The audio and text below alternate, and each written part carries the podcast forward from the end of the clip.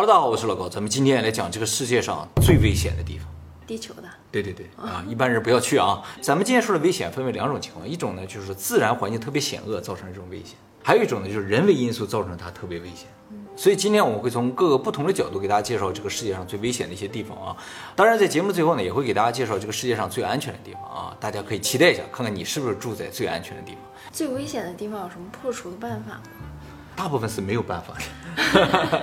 那人家讲风水算命的，算你哪哪哪不好啊，但是都建议你一些东西啊，让你怎么去破这些东西。啊，那搬走就好了。对对对，我们今天介绍的这个危险的地方啊，是真的有人以前住在那儿，或者现在就有人在那儿了。完全没人那个地方，咱就不说了。那么先说几个自然环境特别危险的地方啊。第一个就是死亡谷啊，一说到死亡谷，大家就可能想到美国那个死亡谷，但其实这个世界上叫死亡谷的地方总有两个，一个在美国，一个在俄罗斯。美国的死亡谷是整个北美海拔最低、最干燥、最炎热的地方，是个沙漠，海拔呢是负的八十六米。也相当于一个盆地里边的一个沙漠了啊！这个地方有多热？就是我们目前为止地球上记录的最高气温的记录就在这个地方。一九一三年七月十号，这个地方的气温呢达到了五十六点七度。虽然这是一百多年前的记录，但不代表这个地方现在它就不热。现在每年它的最高气温呢也都逼近这个温度，只是没有突破而已。比如说去年的最高温度呢就达到了五十四点四度。五十四度是个什么感觉啊？就非常接近桑拿房。桑拿房的温度一般在六十度到八十度。不过桑拿房啊，湿气很高，这个地方特别的干燥，干热和湿热的感觉是完全不一样的。干热啊，人特别容易脱水，所以在干热的环境里，人死啊是因为脱水、渴死；而湿热，像热带雨林里边，人热死是纯粹的热死，排不了汗嘛。所以大家到沙漠里的话，就应该多补水；到热带雨林里边的话，就应该多散热。怎么散？其实有一个东西特别好，就是冰块。冰块在沙漠里可以补水，在热带雨林里边也可以散热，无敌的啊。可以找到冰块？其实说到冰块，我突然想起一个事情啊，就是地球的最高温度啊，怎么才五十多度？怎么感觉很低？因为啊，地球在这几十万年里啊，它就没热过，经过了无数次的冰河期。冷的时候是有的，但热的时候几乎没有。现在已经算相当热了啊。我们现在的人类就是经过了最后一次冰河期存活下来的人。关于冰河期呢，以后我们会专门做影片给大家讲解啊。美国这个死亡谷虽然很热很可怕，但是啊，相对于俄罗斯这个死亡谷，它就不算什么，就算是乐园了。因为美国的死亡谷啊，你只要带上足够的水，在里边活个十几个小时是没有什么问题的。但是俄罗斯这个死亡谷，在里边待上一分钟就算厉害。俄罗斯的死亡谷呢，位于俄罗斯最东侧的叫堪察加半岛，一点都不热，非常的冷啊。这个死亡谷中没有任何植物，遍地都是动物的尸骸，因为山谷中充满了自然形成的就硫化氢的毒气。硫化氢呢是一种无色有臭鸡蛋气味的气体，少量就可以迅速致命。就算是低浓度的硫化氢气体，如果碰到人的眼睛，或者是被人吸入体内的话，会立刻灼伤眼睛和呼吸道，非常恐怖啊！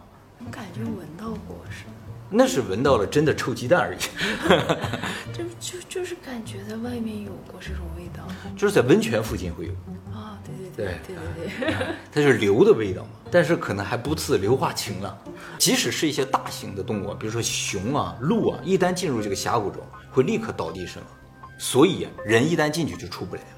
以前有人进去过，所有进去过的人，从来没有人出来过。防毒面具呢？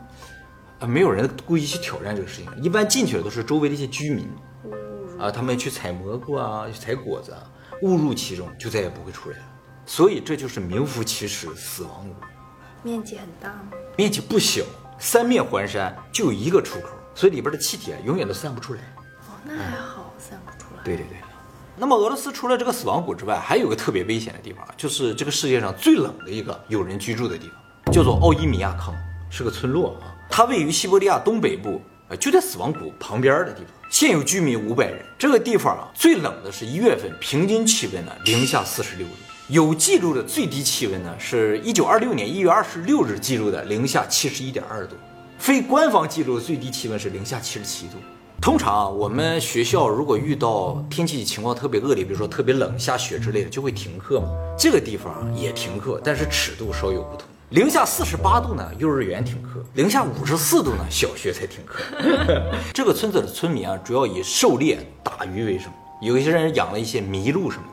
就是圣诞老人的鹿啊，在那可以生存。村子里边也有用来运货的汽车，但是汽车进到村子里边不能熄火，一熄火就再也打不着了。不光是汽车，在这个村子里边啊，所有的电子产品在户外都是不能用的，启动不了，手机啊、照相机都用不了，就包括圆珠笔、马克笔都是用不了的，油都冻住，所以村子里边写什么都基本上靠铅笔。哦，根本上这个村子要出门啊，就是特别危险的事情，要把眼睛之外所有地方都包起来啊。说到这眼睛啊是人体中最抗冻的一个器官，哦其实也有道理，是吧？人最重要的就是眼睛，它不抗冷的话是不行的。可是为什么有的人手就特别容易冻伤，有的人就不会？我感觉跟血液循环有关系，血液循环好的话，温度保持好的话，可能就没有问题。像我就几乎没有冻伤过，我没冷过吧？在大连怎么冻伤啊？也是啊，大连也有过零下二十度，但是我记得啊，大连零下二十度的时候，因为风很大，眼睛一下就被冻上了。出门的话，一吹风，哎，眼睛冻上了，睁不开了，老夸张了，真的真的就是眼睛都有一些像泪水一样的东西嘛，就一出去的时候，一闭眼，哎，一下冻上了，睁不开了。那么下一个非常极限的地方呢，就是这个世界上下雨最多的地方——印度的奇拉彭奇，这也是个小城镇啊。这个地方海拔一千四百八十米，人口一万人。还很多呢。哎，不少人啊。它是吉尼斯世界纪录记载的单月下雨最多的地方。它在一八六一年的七月份，单月记载的下雨量达到九点三米，九点三米，什么概念啊？咱们现在住的这个地方下雨挺多的，对不对？一年的降雨量呢，大概一米多一些。它一个月下了九点三米。台北啊，我也查了一下，一年的降雨量大概在两米到三米。它一年的降雨量达到二十四米，就是只要下雨，瓢泼大雨，它就不停，好几个月都不停。那怎么还那么多人住呢？那自古就住在那儿，所以这个地方也被称作叫做世界雨极，有南极有北极，还有个雨极。哎，那么这个地方雨多是因为地形造成的。印度洋的这个暖湿气流吹过来啊，它像一面墙一样，一下挡在前面，这个气流吹上去了之后，就开始不停的下雨。由于这个地方下雨特别的多，一下就不停嘛，所以河流特别的多，每走两步就要过一条河，所以就需要桥。但是呢，用木头搭的桥很快就被冲走了，或者是用这个水泥造的桥也都不行，很快就烂掉了，就腐掉了。那应该怎么办？他们的古人啊想到了一招，就是用那个树的树根啊搭桥，把树根缠在一起，搭到那边和那边树根连在一起。有什么好处呢？一个是不会被冲走，再一个就是树根搭的桥，经年累月啊越来越结实，因为树根在长。所以它这个地方最古老的桥也是最结实的一个桥，五百年前。好，下一个非常危险的地方就是世界上风最大的地方，美国的华盛顿山。这个地方也是曾经吉尼斯世界纪录记载中风速最快的地方。一九三四年四月十二号，华盛顿山山顶附近实测风速达到每小时三百七十二公里，每秒一百零三。尽管这个华盛顿山海拔不到两千米啊，但是由于风特别的大，所以上面特别寒冷，常年下雪。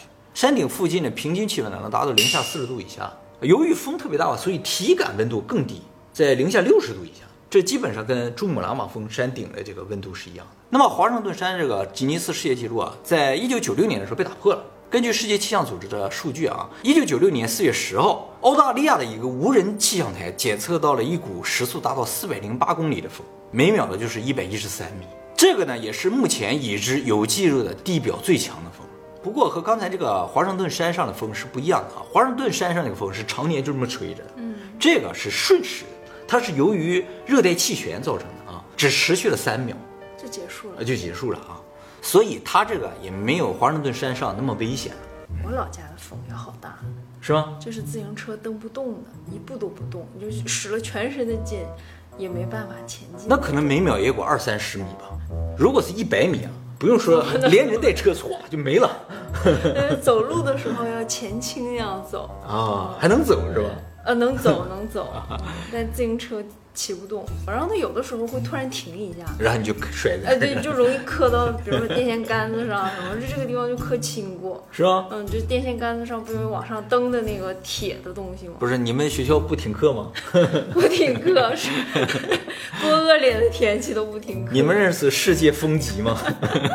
其实台风的风力啊，很容易达到这个时速两三百公里啊啊！说到台风啊，同样是台风，这个风发生的地方不一样，名字是不一样的。在北太平洋西侧发生，也就是在咱们这片儿发生的叫台风；在北太平洋的东侧，也就是美国那发生的不叫台风，叫什么？叫飓风啊。在南太平洋发生，就澳大利亚那边发生的叫旋风，哦，都是一种东西，但是名字不一样。所以咱这只有台风，美国只有飓风。台风为什么叫台风？你知道吗？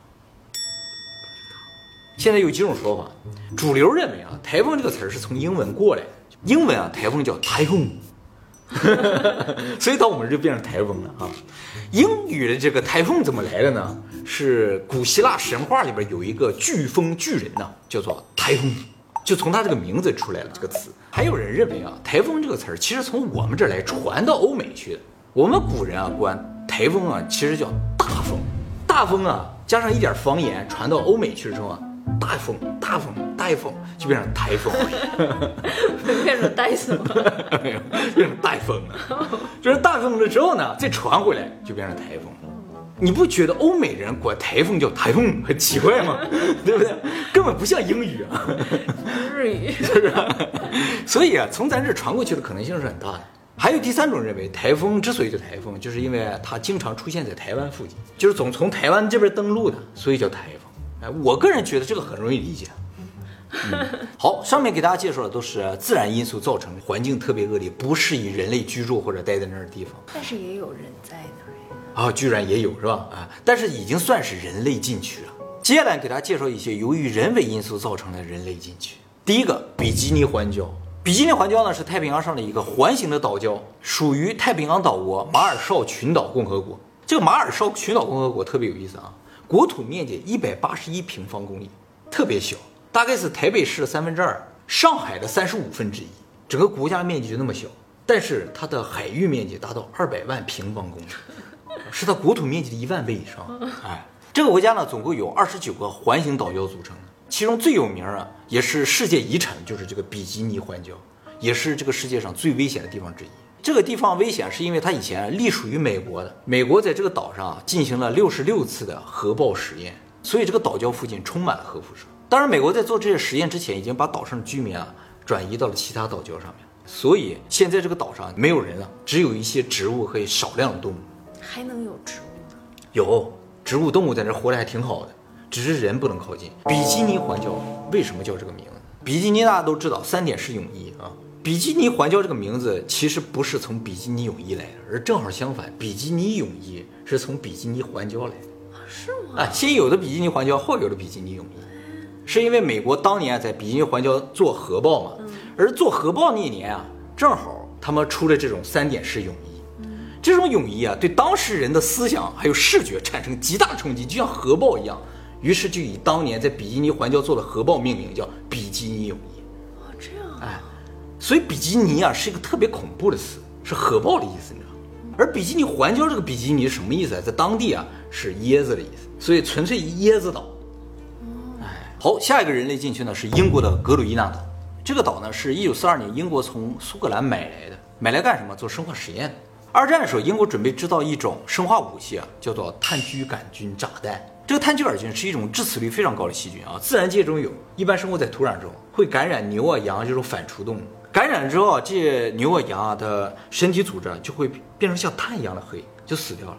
通常不感染人的，但是呢，在二战的时候，英国打算把它做成一个感染人的一种生化武器，就在这个岛上不停的做实验。好在呢，他最终放弃了这个实验啊，不过整个岛是污染了。土壤当中到处都是这个炭疽杆菌，所以很长时间呢是不允许上这个岛的。后来在一九八六年的时候，英国呢派了一个小队上去把这个岛除了一下菌，说现在可以去了，但是也没有人敢去了。这个岛看上去山清水秀的，非常的漂亮，但就是人不能去了。好，下一个人类禁区呢，意大利的波维利亚岛，这个岛特别有名。呃，我们以前在瘟疫的那个影片中有说过，说十四世纪开始，欧洲那边就多次发生了黑死病的瘟疫。这个瘟疫当中处理最好的就是威尼斯，因为他们发明了隔离，把人隔离了四十天，然后就可以控制住瘟疫了。现在“隔离”这个词儿也是从那个四十天来的嘛。那么当时威尼斯把人隔离在什么地方呢？就隔离在这个岛上。从十四世纪开始，只要发生瘟疫，都隔离在这个岛上。这个岛原先是个修道院，大概在一百年前的时候，这个岛上的这个修道院啊，改造成了精神病院。而这个精神病院开了四十年后，莫名其妙关闭了，从此这个岛上就再也没有人了。成了一个无人岛啊！从大概十八世纪开始啊，就意大利那边就一直传这个岛上，还算是个都市传说了，说这个岛上有人看到总有鬼魂在那飘荡，所以没人敢去啊。再加上二十世纪的时候把它改成精神病院了，就有人说啊，这个精神病院做了很多不人道的人体实验，所以里边的病人也死了很多。后来这个院长啊，还有里边的一些职员呢，都发疯了，都死掉了。所以这个岛是受了诅咒的，大家谁也不去啊。开放吗？因为就不是愿意去啊。，意大利是开放的，但是没有船敢靠近。那么有部非常有名的电影啊，就是以这个岛为背景拍摄的。这个电影呢，就是二零一零年由雷昂纳多·迪卡普里奥主演的《禁闭岛》。这个岛被认为是世界上最恐怖的、最容易产生幽灵的岛。但据说呢，意大利政府正在极力扭转这个岛的形象，准备在岛上啊建一个高级的游览区，然后把那个精神病院啊建成高级酒店。你敢住吗？那么最后给大家介绍这个人类地区就更有名了啊，就是五十一区。啊，五十一区我们就说过很多次了啊，它是在美国拉斯维加斯附近的一个军事基地啊，一直以来美国都不承认它的存在，直到二零一三年的时候，美国 CIA 因为到期公布了一批资料啊，是 U 二轰炸机的资料，里边无意中泄露了五十一区的所在啊，所以美国政府被迫承认说啊，五十一区是有的，但是呢，美国政府不承认 UFO 和外星人的存在。他不是承认了吗？啊对那是去年和前年飞行物啊，在二零一三年的时候，他们还嘴硬呢，说我们是有五十一区，但只是研究一些飞机什么的，跟什么 UFO 啊、不明飞行物一点关系都没有，也没有这些东西。但是去年和前年嘛，美国海军和五角大楼先后承认有不明飞行物 UFO 啊，还放出录像了。我估计他们承认外星人存在迟早的事儿啊。好，这就是世界上非常有名的几个人类禁区了啊。其实每年啊都有评选这个全球最安全的国家和地区，这个指标呢是由英国的经济与和平研究所颁布的啊，主要是根据二十三个指标来判断的啊，比如说这个国家有没有内战啊，有没有外战啊，有多少非自然死亡啊，和邻国的关系怎么样，政治稳不稳定啊，有没有恐怖袭击啊，犯罪数有多少呀，军费开支有多少，犯罪类型是什么呀？大概根据这些指标综合来判断。根据二零二零年的世界和平指数颁布的这个排名啊，第一名冰岛，最和平的国家；第二名新西兰，第三名葡萄牙，第四名奥地利，第五名丹麦，第六名加拿大，第七名新加坡，第八名捷克共和国，第九名日本，第十名瑞士。有一些人就不是很多的国家呀，对啊，尤其像冰岛，人多一点的就是新加坡、日本了。人口比较密集的地方是吧？啊，那相反最不和平的国家，哎，阿富汗、叙利亚、伊拉克、南苏丹、也门、索马里、比利时、刚果、中非，第十名俄罗斯。俄罗斯这么靠前啊？啊，俄罗斯可能主要是因为军费吧，哎，还有一些外战之类的。那么英国的经济学人信息社呢，也有每年颁布这个最安全的城市。二零一九年最安全的城市十个，第一名东京，第二名新加坡，第三名大阪，第四名阿姆斯特丹，第五名悉尼，第六名多伦多，第七名华盛顿，第八名哥本哈根，第九名首尔，第十名墨尔本。痴汉不算呗。痴汉呢？不是，你要算的话，那只有日本了，没有别的地方了。那你去过最危险的地方哪儿 谁不到？啊？谁不岛？菲律宾被抢了是吧？被抢但是我觉得也也很温柔的，就是抢了一些零钱。啊，我有听说，好像菲律宾晚上很危险。对，你就在酒店附近都没有关系，但哦是稍微走到偏一点就，暗的地方就不行了，是吧？就是偏一点的地方，哦，但是也是一次不错的体验，是吧挺？有意思的。他也没有说要你命，没有干什么呀，啊大钞不抢，只要了一点零钱，啊，手机也没要，啊，抢了我的项链是吧？那你确定是抢劫吗？不是化缘吗？是是真的上手抢的，他没说失主什么之类的，可能说了我没听懂，没听懂是吧？